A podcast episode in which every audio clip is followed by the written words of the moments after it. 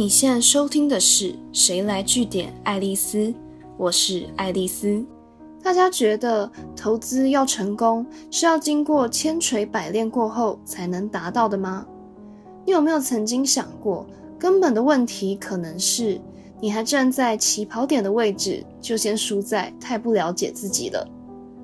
先给个简单的情境好了。如果你是会因为跳楼大拍卖、周年庆折扣这些字眼脑颇弱掏出钱包消费的人，你就要很小心，自己不只是在生活中，可能是在投资上也有很高的几率出现不理性的决策行为。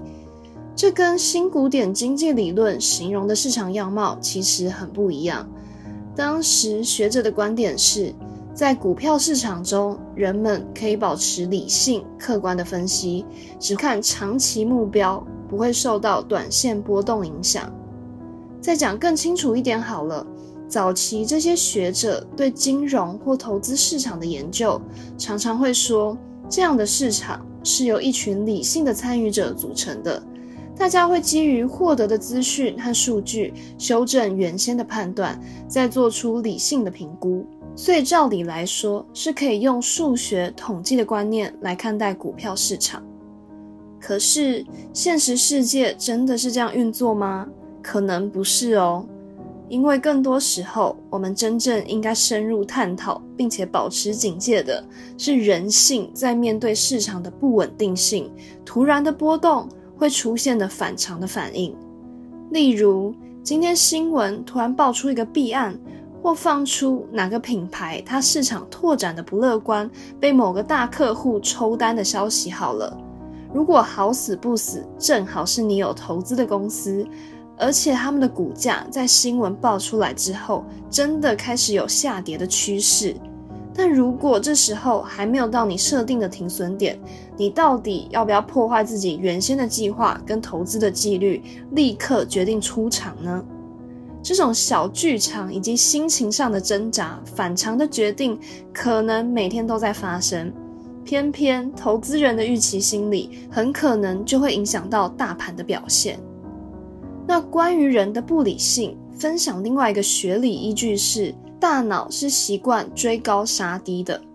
这背后要先解释一下。人们之所以会有追求快乐、逃避痛苦的倾向，是可以从大脑的奖励系统来解释。根据神经病理学家 Richard Peterson 的说法，大脑的奖励系统是从中脑部分延伸到边缘系统，一直到新皮层。这当中传递讯息的神经元主要跟多巴胺有关。而这个多巴胺，它是让大脑感受到愉悦的化学物质，只要稍微刺激一下，就会带来强烈的幸福感，但同时也会导致提高冒险的意愿，你会变得更冲动。相反的，如果你已经感到有点恐惧、害怕了，那这感受被加强的时候，会让你变得更想要寻求保护，而且更厌恶风险。这听起来是蛮直觉的反应。但放在投资逻辑上来看，就会有点可怕哦。我先不说空头市场，本来大家就认为比较危险，你可能会因为大脑这样的运作机制变得更保守，但这个影响应该还没有那么大。但如果是在大家看好股市、看涨的多头市场出现的时候，你的大脑会告诉你，可以再冒更大的风险，让你突然变得更大胆起来。在这种情况下，就算风险真的很高，你也会主观的认为，哎，风险没那么大啦，安娜。但如果你就这样跟着哄抬高风险的资产，忽略了分散风险跟风险管理的重要性，你就会因为保持着大家都在赚钱，有什么好怕的，不小心让你脑中的多巴胺活跃到让你失去理智。明明到了停利点，你突然不满足，觉得还不够，继续想要等待它上涨，迟迟不出场。可是，当你在还没失心疯，甚至还没有进场之前，就先理解了人的神经系统会这样运作，你应该会意识到，这根本就违反了投资买低卖高的准则，也违背了投资专家常常劝导要遵守停损停利点的老生常谈。这个现象解释了人为什么会在情况危急或出现突发状况的时候，反而会选择不遵守自己定下的投资纪律。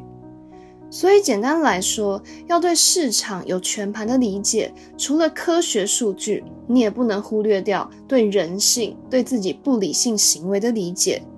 投资之所以会失败，输一屁股债，你很可能不是败在资讯没有比专业研究员多，或功课做得还不够，而是输在你不知道怎么跟脑中理性跟非理性的想法做抗衡。